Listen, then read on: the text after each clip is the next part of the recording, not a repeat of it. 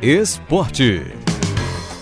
Boa tarde, Renato. Boa tarde aos ouvintes do Multicultura na Educador FM, tudo bem? Ontem tivemos mais uma rodada do Baianão Série B na tela da TVE. O Itabuna bateu o Ferense por 1 a 0 fora de casa. O resultado deixou o time na quarta colocação dentro do G4. O Ferense permanece como lanterna da segundona do Baianão. A TVE transmite no próximo domingo, Renato.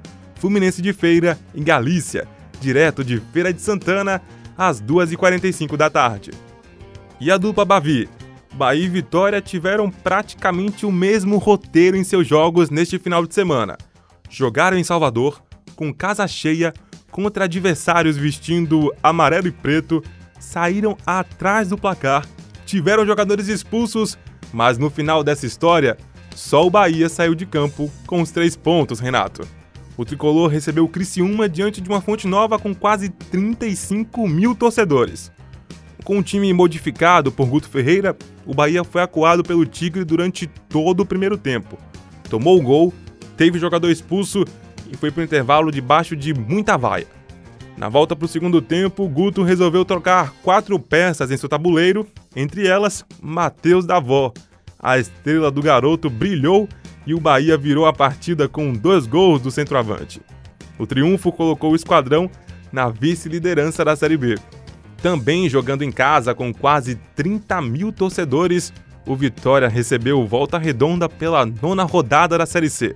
O Leão viu o time carioca abrir o placar com Igor Bolt. No banco de reservas do rubro-negro estava o cara da semana, Rodrigão, atacante de 28 anos, cotado para entrar no decorrer do jogo.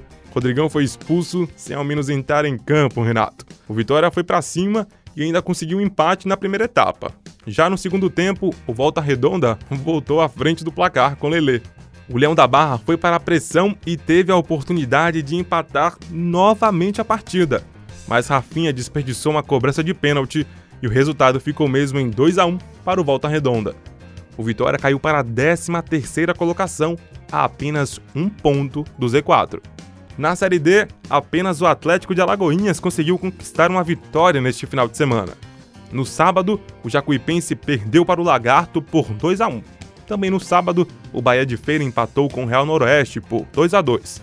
Já no domingo, o Asa bateu a Juazeirense por 1 a 0 e o Atlético de Alagoinhas venceu o CSE por 2 a 1 no Carneirão. No grupo 4, a classificação ficou assim. A derrota colocou o Jacuipense na quarta colocação e a Juazeirense na sexta, fora do G4. A vitória tirou o Atlético de Alagoinhas da lanterna. O Carcará agora é o sétimo colocado. No grupo 6, Bahia de Feira se manteve na sétima colocação com oito pontos. É isso, Renato. Essas são as informações do futebol baiano. Costa Filho para o Multicultura.